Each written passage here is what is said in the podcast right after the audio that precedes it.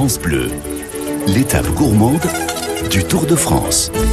Et aujourd'hui, on file comme chaque jour au, du, au, tour de midi 35. On est du côté du Tour de France. Et alors, juste avant de retrouver Nathalie Elal, je voulais quand même saluer parce que aujourd'hui, on colle encore plus dans l'actualité puisque le Tour de France va traverser le Gers. C'est ça, les amis, hein, Vincent? Oui, il part vers, vers 14h, je pense. Il passe à Auch, ouais. Voilà. Et vous, vous avez même une famille, euh, votre, une branche de votre famille qui a un restaurant du ah, côté oui, de. Oui, du... mais je, il part de Castelnau-Magnoac, donc effectivement, c'est mes petits cousins. Ah oui, alors justement, on va parler de gourmandise, les amis, puisque vous le savez, nous, euh, chaque jour, Nathalie Elal suit ce Tour de France et nous raconte et nous euh, délecte des histoires régionales de nos plats. Et ça, c'est intéressant. Bonjour Nathalie. Bonjour à tous. Alors Nathalie, on me dit que vous suivez les cochons et les truffes aujourd'hui. Ah, vous êtes bien renseigné, Loïc. Oui, d'ailleurs, je vais vous raconter une histoire très cochonne. Alors, ne vous emballez surtout pas. Hein. En fait, c'est plutôt l'histoire d'une résurrection, celle du porc noir de Bigorre. C'est un animal qui fait partie du patrimoine pyrénéen depuis l'époque romaine et qui était très apprécié au Moyen Âge. Il est de race pure, très ancienne, hein, et puis se distingue par la couleur de sa robe. Pendant la première moitié du XXe siècle, il est très présent sur le territoire et puis par la suite, bah, il connaît un déclin qui a failli le voir disparaître définitivement. Alors oui, il faut nous expliquer parce que ce déclin, il est dû à quoi? Oh, il a été jugé trop gras et puis inadapté aux conditions d'élevage intensif et puis aux normes de la consommation industrielle. Et puis c'est un groupe d'éleveurs et d'artisans charcutiers, aidé par des chercheurs généticiens, qui a relancé son élevage dans les années 80.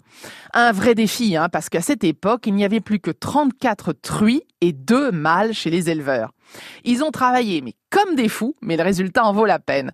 Les qualités gustatives du gras du porc de Bigorre sont exceptionnelles. Ce même gras dont on ne voulait plus il y a 30 ans et qui est si apprécié aujourd'hui. Alors le cochon, il passe ses journées à gambader dans l'herbe en se goinfrant deux glands de chêne. Et puis bah depuis 2017, le porc noir de Bigorre et son jambon bénéficient d'une appellation d'origine protégée et ses cuisses valent de l'or, un peu comme celles des meilleurs coureurs. Bon alors, je tente. Est-ce qu'on pourrait associer l'utile à l'agréable? Est-ce que ce cochon pourrait vous servir à chercher quelques truffes, par exemple? Ah, pas sûr que ce soit un cochon truffier, hein, on peut pas être bon partout. Mais c'est vrai que pour dénicher les truffes, on parle de cavage, ben un cochon bien dressé peut être très utile, parfois euh, plus qu'un chien. Alors c'est une technique qui a été inventée en Italie il y a plusieurs siècles, probablement à la Renaissance. L'odorat de la bête est si développé qu'il repère les truffes de très très loin, hein. il n'a plus qu'à fouiller le sol avec son groin pour la déterrer. Caver pour se nourrir, c'est une activité naturelle pour le cochon et en plus, il raffole des truffes parce que les truffes, elles ont un parfum très musqué qui serait assez proche, paraît-il, de celui des organes sexuels d'une femelle en chaleur. Donc le vrai dressage avec le cochon, ça consiste plutôt à l'empêcher de manger les truffes. ça, on le comprend alors parce que la truffe, c'est vraiment irrésistible. Euh, depuis quand est-ce qu'on consomme euh, ça dans le Quercy? On sait qu'elle est commercialisée dans la région depuis le XIVe siècle parce que le pape d'Avignon Jean XXII, originaire du Lot, il en consommait, et François Ier aussi. On sait que l'âge d'or de la truffe, c'est le 19e siècle. Sous la Révolution française, les paysans ont pu récupérer des terres, ils les ont défrichées, et donc les champignons se sont épanouis sur ces terrains. Et plus tard, bah, comme la demande est forte, bah, ils vont planter des chênes truffiers. Mais vers la fin du 19e siècle, il y a une épidémie d'un parasite qu'on appelle le phylloxéra qui va détruire la vigne.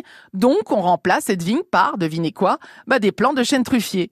Et puis, c'est aussi l'époque où les lignes de chemin de fer qui viennent d'être mises en service permettent aux truffes d'arriver fraîches à Paris. Dans l'entre-deux-guerres, il y a un train qui circule sur la ligne de Bordeaux à Aurillac. Il est surnommé le Truffadou.